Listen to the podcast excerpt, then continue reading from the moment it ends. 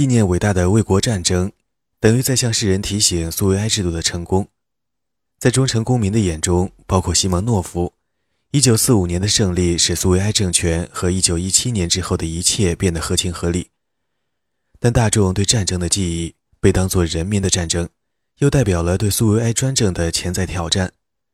战争恰恰又是自发的去斯大林化时期，它不同于其他时期。苏维埃人民被迫为自己的行动负责，自发组织起来投入战争，往往没有高效的领导或党的掌控。正如战后政权所担心的，这种自由和自主的集体记忆，如果引发政治改革的思想，就会造成危险的局面。许多年来，战争的记忆一直在苏维埃政权的公众文化中遭到淡化。一九六五年之前，胜利纪念日甚至不是苏维埃的法定节日。只是听由退伍军人团体自行操办庆祝活动和游行，政府严格审查有关战争的出版物，在政治上控制战争小说，并从公共图书馆撤走战时报纸。一九五六年之后，对战争回忆的管控得到部分放宽，二战老兵的回忆录出现于出版物中。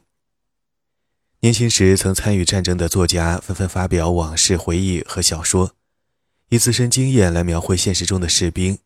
通常被称为战壕中的真相，成为政治宣传版本的道德制衡。但这些出版物已处在赫鲁晓夫解冻允许的边缘。当愿意将军事挫折归咎于斯大林，但不允许对官方叙述的挑战，仍坚持认为共产党的纪律和领导是胜利的保证。一九六二年，政治局的意识形态主管者米哈伊尔·苏斯洛夫告诉格罗斯曼。其战争小说《生存与命运》的出版至少还要等两百年。他最终于1988年在俄罗斯首次出版。那部小说的原稿送交《旗帜》杂志后，即受到了克格勃的截获。勃列日涅夫政权对战争记忆实施更加严密的控制，利用苏维埃的胜利纪念日来展示人民的忠诚和政权自身的合法性。1965年，胜利纪念日成为苏维埃的法定节日。党的全体领导出席排场讲究的庆祝活动，亮点是红场上的阅兵式。新的武装力量博物馆开幕，浩如烟海的展示品将战争记忆提高到崇拜的水平。两年后，克里姆林宫的附近建起无名战士墓，迅速成为苏维埃国家的圣地。苏维埃的新郎新娘都会例行到此致敬。伏尔加格勒，也就是以前的斯大林格勒。完成于1967年的哀悼纪念场地上，站立着一座巨大的俄罗斯母亲雕像，手持宝剑，身高52米，是世界上最高的。正是在这一时期，不断重复的两千万人死亡进入苏维埃的政治宣传，成为救世主一般的象征，诠释苏联为解放全世界所付出的无可比拟的牺牲。西蒙诺夫自己曾是一名军人，亲眼目睹过太多的战争现实。无意参与对公众记忆的操纵，对战争的意义和苏维埃胜利的原因，他已思考多年。这种思索更成了他对斯大林和苏维埃制度的道德反思。耗费这么多生命来赢得战争是否合理？鞭策人们坚持到胜利的到底是强力，亦或是更深层的东西，即与政治无关的爱国主义精神或坚忍耐力？西蒙诺夫在人生的最后十年。广泛收集士兵的回忆录和证词，到逝世时的一九七九年，已积累大量回忆录、书信和几千小时的录音采访，其中许多证词用于七个章节的诗意电影《大兵出走》。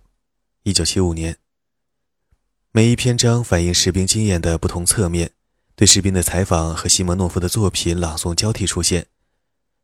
在某种程度上，这在当时是非常了不起的。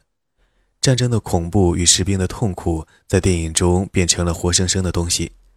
那些士兵被描绘成普通人，在最困难的情况下表现出勇气和韧性。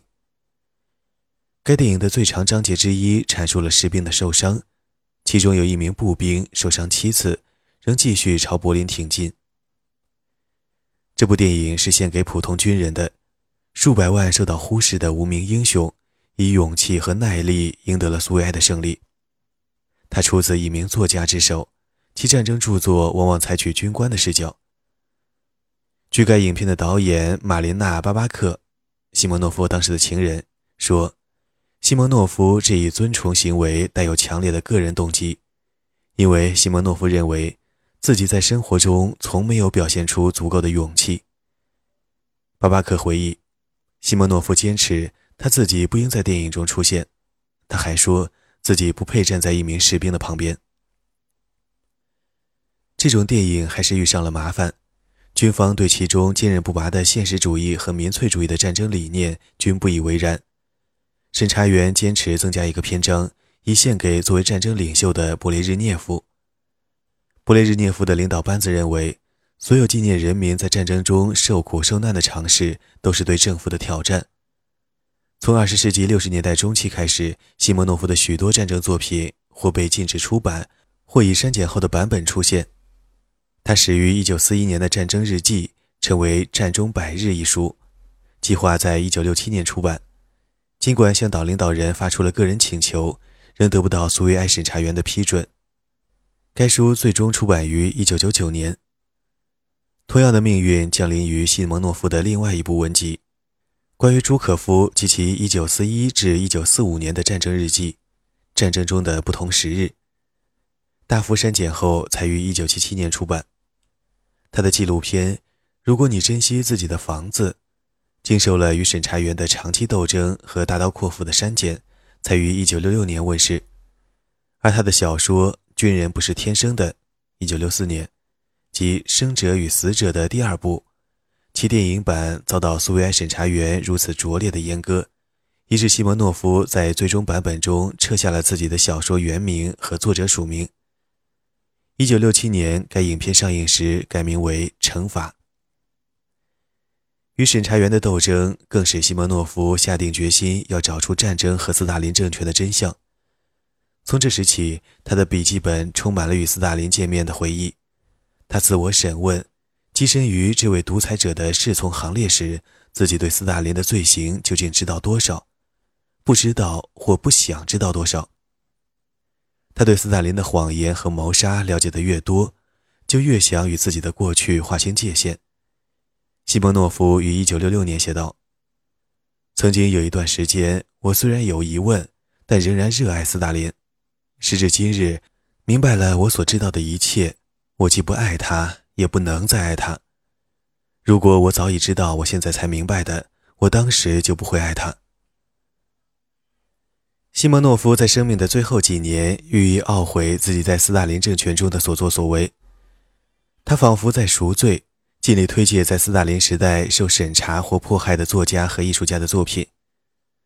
西蒙诺夫受妻子的鼓励，成为苏维埃前卫艺术的收藏家和拥护者。他为长期被遗忘的艺术家弗拉基米尔·塔特林举办了回顾展览会。他在争取出版奥西普·曼德尔施塔姆。科尔涅伊·丘科夫斯基、福杰沃洛德·伊万诺夫的作品中发挥了主导作用，还努力策划了亚罗斯拉夫·哈谢克的《好兵帅克》的俄文翻译。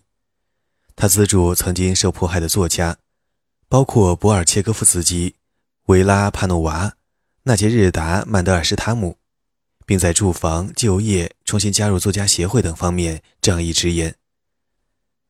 一九六六年，西蒙诺夫开启一个过程，其顶点便是《大师与玛格丽特》一书的发表。它是米哈伊尔·布尔加科夫颠覆性的社会讽刺杰作，描述一个魔鬼来到莫斯科，通过无政府式的恶作剧，引出人们身上最恶劣的本质。他在斯大林活着时根本无法出版。一九四零年，作者去世之后，一直藏匿于抽屉中。一九五六年，西蒙诺夫成为负责布尔加科夫文学遗产的委员会主席。因为作者的遗孀艾莱娜·布尔加科娃是自己母亲的老相识，西蒙诺夫将《大师与玛格丽特》的手稿交给热尼亚·拉斯金娜。当时他任职于莫斯科杂志，需要激动人心的文章来增加订户数量，直接影响到该杂志的地位和财政补贴。文学解冻之后。莫斯科已经变成一份相当沉闷的出版物，但热尼亚能否让此书通过正在收紧的审查，西蒙诺夫深表怀疑，甚至建议艾莱娜·布尔加科娃接受某种删减，以求发表。整个周末，莫斯科主编叶夫根尼·波波夫金都在乡间别墅阅读这份手稿。他向热尼亚坦诚，尽管知道这将使自己成名，但仍心有余悸，建议热尼亚将手稿转交莫斯科另一位曾当过审查员的编辑。他与文学审查委员会关系不错。该人编辑后所呈送的手稿从未遭到审查员拒绝。凭借这位前审查员的帮助，布尔加科夫的手稿获得通过。只做了相对轻微的删减。从1966年11月起，在莫斯科分期发表。该杂志11月号15万份，过夜即售罄。大家纷纷订购随后两年的杂志，为了争夺布尔加科夫神奇小说的后续连载。在苏维埃读者的眼中，这在勃列日涅夫初期的压抑气氛中，似乎是一大奇迹。热尼亚和西蒙诺夫为他们的成功而感到振奋。将审查员所删减的片段汇集粘贴成一个剪贴簿，以纪念这个历史性事件。他们一共做了三本，西蒙诺夫、热尼亚和艾莱娜·布尔加科娃各留一本。西蒙诺夫对这些举措的支持成了他在政治上的公开宣言。他参与抢救受压制的艺术和文学作品，与苏维埃政权的自由派结成了同盟。他自觉投入这些努力。他已经没有苏维埃机构或杂志的任何公职，赢得了艺术家和作家的尊敬，并当选为文学委员会和类似组织的主席。例如，六十年代和七十年代的中央文学家之家。以亲西方和反苏维埃的自由派的眼光来看，西蒙诺夫并没有变成一位持不同政见者，但是像勃列日涅夫时代许多共产党改革者一样，他愿意接受苏维埃制度的政治文化发生根本变化。西蒙诺夫并没有公开批评勃列日涅夫政府，但在私下里反对他的许多政策，至少包括1968年8月对捷克斯洛伐克的入侵，以镇压亚历山大·杜布切克改革派政府的布拉格之春。1968年的危机是西蒙诺夫的政治观念演变中的重大转折点，使他变得激进。他开始质疑一党制以勃列日涅夫统治下的停滞形式存活下去是否可能。乃至有必要。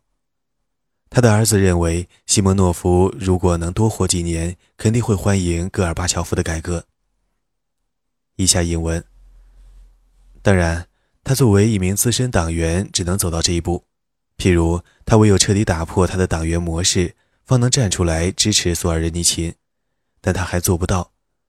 我不知道他当时在想什么，不知道他为了克制自己，又在强迫自己做何斟酌。但我知道，他在政治上一直在演变。对我来说，这是他最卓越的品质。他永远具有改变的能力。以上引文。西蒙诺夫最后几年政治观念的发展与审视自己过去有密切关系。他寓意后悔自己在斯大林统治下的行为。他认识到自己的错误，对塑造自己行为的政治制度也越来越持强烈的批判态度。据当时最接近西蒙诺夫的拉扎尔·拉扎列夫说，他的痛悔有时如此强烈，接近于自我厌弃。拉扎列夫回忆，西蒙诺夫会在公众场合鞭挞作为作家和作为人的自己。西蒙诺夫以自嘲、自我讽刺闻名，他的朋友和崇拜者视之为他个人魅力的一部分，但有时他们必然意识到，他的自我批评竟然来自他更深层的冲动。一九六五年，中央文学家之家为他举办五十岁生日庆祝会，有七百多名宾客出席，整个晚上都是对西蒙诺夫的赞誉之声，反而令他显得有点不耐烦。晚会结束时，他因情绪激动而明显有些颤抖。他走进麦克风，做了下列异乎寻常的发言。以下引文：在这样的场合，有个人活到了五十岁，当然，大家主要记起他的好。但我想对这里的客人及聚集于此的同志们说：我一生中做的许多事，自己都会感到惭愧。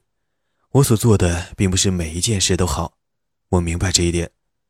我的处事行事并不总是遵照最高的道德原则，既不是公民的最高原则，也不是人类的最高原则。在我的人生中，有的事情现在回忆起来感到颇不满意。有的场合，我当时的行为缺乏足够的毅力和勇气，我知道这一切，可以这么说，我现在说出来，并不是为了悔改，那是个人的私事，而是为了要汲取教训，方可免犯同样的错误。我将尽量不再重复过去的错误，从现在起，不惜一切代价，我将不重复我以前的道德妥协。以上引文。这种悔恨随着时间的推移而愈演愈烈。他为二十世纪三十年代写的关于斯大林和白海运河的文字而自责，懊恼参与斯大林政权的战时宣传，亦步亦趋于斯大林的谎言，以犯罪行为和叛国罪谴责一九四一年下令撤退的苏维埃将军。对自己一九四六年到一九五三年在作家协会的可耻行径，他也追悔莫及。回忆那些年份，就会感到痛苦。他在有关法基耶夫的文章中写道。如不掩饰自己的感情，有很多事是不堪回首的；另有更多的事甚至难以解释。在他生命的最后几年，西蒙诺夫一直在做自我审视，尝试弄懂自己在作家协会的行为。他审问自己的记忆，为自己在反世界主义者运动中的角色写下个人的观察，几易其稿，至今仍锁在他的档案中。然而。他从未试图捍卫或辩护自己在那些年中的所作所为。拉扎列夫回忆，1970年的一个夜晚，大家在西蒙列夫的房子里庆祝他55岁生日。作家亚历山大·克里维斯基传阅西蒙诺夫1946年的一张照片时，建议在座客人借用一首著名的歌曲歌词。如今的他依然一如当初，来向主人敬酒。拉扎列夫对其中的寓意。即西蒙诺夫仍是斯大林主义者，不以为然，提出下一轮祝酒应该为主人的勇气干杯，因为他并不害怕改变和告别过去。接下来是一场激烈的争论：西蒙诺夫是否已经改变？改变一事到底是好是坏？第二天，拉扎列夫打电话向西蒙诺夫道歉，但是西蒙诺夫并没有感到任何的不妥。拉扎列夫回忆。恰恰相反，他说那场争论很有教育意义，因为他帮助他下定决心。一个人有所改变，只要变得更好，当然是好事。西蒙诺夫在二十世纪七十年代的活动大多出于想将功赎罪，弥补自己的过去。斯大林主义者当年对犹太作家的攻击，他仍然记忆犹新。于是他带头发起了一场对利利亚·布里克的勇敢辩护。他是马雅可夫斯基后期诗歌的缪斯，却遭到苏斯洛夫手下评论家的强烈攻击。他们以公开反犹的姿态，要求在马雅可夫斯基的人生叙述中抹去布里克的存在，以剔除这位伟大的苏维埃诗人的犹太因素。西蒙诺夫后悔自己1954年对艾伦堡的攻击，组织出版了艾伦堡的战争新闻报道，其中收录了西蒙诺夫写于1944年的一篇文章。称颂艾伦堡是所有战地记者中最好的。这本书问世于1979年，即西蒙诺夫去世前不久。西蒙诺夫在医院里收到出版社送来的一册书后，打电话给编辑此书的拉扎列夫，称自己非常高兴和欣慰，因为他与艾伦堡讲和了。但在文学界知识分子的改革派中，还有不少人对西蒙诺夫痛改前非的自由主义持怀疑态度。在他们看来，一位资深斯大林主义者从根本上改造自己似乎不大可能。西蒙诺夫为某种自由事业挺身而出时，总有人怀疑其中的虚伪。苏尔仁尼琴写道：“西蒙诺夫是一个多面人，既是崇高的文学殉道者，又是受人尊敬的保守派，同时与所有官方机构保持联络。有时，西蒙诺夫的表现又与自由主义的倾向大相径庭。”例如，他参与了克里姆林宫对文学年鉴《大都会》的迫害。他的编辑是维克多·叶罗费耶夫、叶夫根尼·波波夫、瓦西里·阿克肖诺夫，同时也由阿尔济斯公司在美国出版。时间和地点仍用莫斯科，一九七九年。《大都会》并不是持不同政见的出版物，如叶罗费耶夫所宣称的，只是一个在停滞情况下与停滞做斗争的尝试。布列日涅夫政权的年迈领导人震怒于这种对出版物控制的挑战，向大都会编辑施以报复。叶罗费耶夫和波波夫遭到作家协会开除，大都会的其他作家自行退出作家协会以示抗议，或设法移民逃离苏联。苏斯洛夫将西蒙诺夫拖入对大都会的迫害，还施加压力，要他谴责大都会的反苏维埃。西蒙诺夫本已牵涉其中，他二十二岁的女儿亚历山德拉爱上了维克托·叶罗菲耶夫的弟弟安德烈。安德烈是一名年轻的艺术史学家。刚与亚历山德拉订婚，两人经常出没于波西米亚朋友圈子，成员都是苏维埃精英的子女。安德烈的父亲是一名高级外交官，穿得像嬉皮士，喜听叛逆的摇滚乐。大都会的文学丑闻一经爆发，西莫诺夫就想终止两人的恋情，决定让自己和家人远离叶罗菲耶夫一家。他们与持不同政见者乃至其外围人士的牵连，可能构成对西莫诺夫的危险。也许如安德烈所认为的，他希望亚历山德拉嫁入更依顺苏维埃政权的家庭。也许他害怕大都会案件引出更多麻烦，他招致了西方的强烈抗议。亚历山德拉会因此吞食与叶罗费耶夫一家交往的恶果。西莫诺夫与苏维埃政权打交道。内心的恐惧永远存在，尽管在他的暮年，他已是苏维埃政权的重要人物，似乎不应再有恐惧。西莫诺夫在苏斯洛夫的办公室编写了针对大都会的文学报告，他所谴责的反苏维埃的持不同政见者不仅有维克多，还包括安德烈。亚历山德拉从安德烈那里获悉此事，不愿相信，反而指责他是在诋毁自己的父亲，遂取消婚约。但到后来，他才发现，原来他说的是实话。西蒙诺夫由慢性支气管炎引起的死亡过程既缓慢又痛苦，克里姆林宫的医生不愿为他的治疗方案承担责任。医生事件之后的几十年中，那是苏维埃的普遍问题，并没有对症下药。西蒙诺夫生前的最后几个月曾多次进出医院，但他仍在反思自己的过去。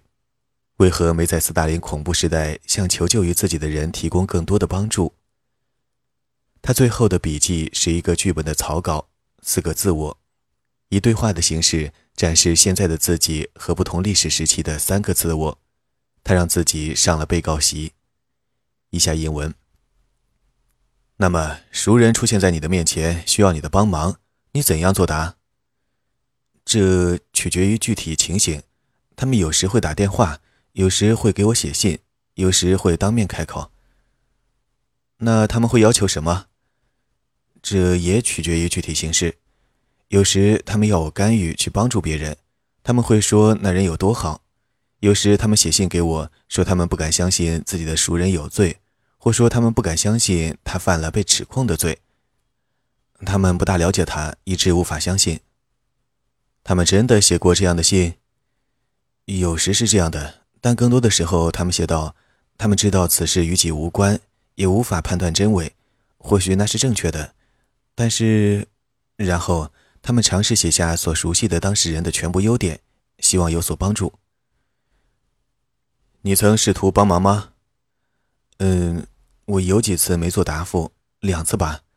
第一次，因为我从不喜欢当事人，不去帮助一个既不喜欢又不熟悉的人，我认为自己是正确的。”另外一次，我认为当事人在前线时就和他在一起，曾经非常喜欢他，但是他们在战争期间把他抓起来，我认为他是有罪的，可能涉及某种阴谋，但没人提及这样的事，大家都避而不谈。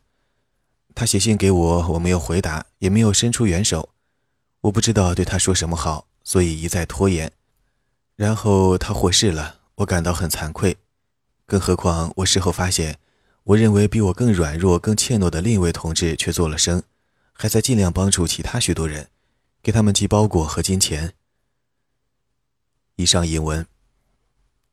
西蒙诺夫最后几次住院时口授了自己的回忆录，通过我这一代人的眼睛，但至死都没完成。西蒙诺夫的回忆录是另一次与早先自我的交谈，他承认不可能知道自己在过去某时的真正想法。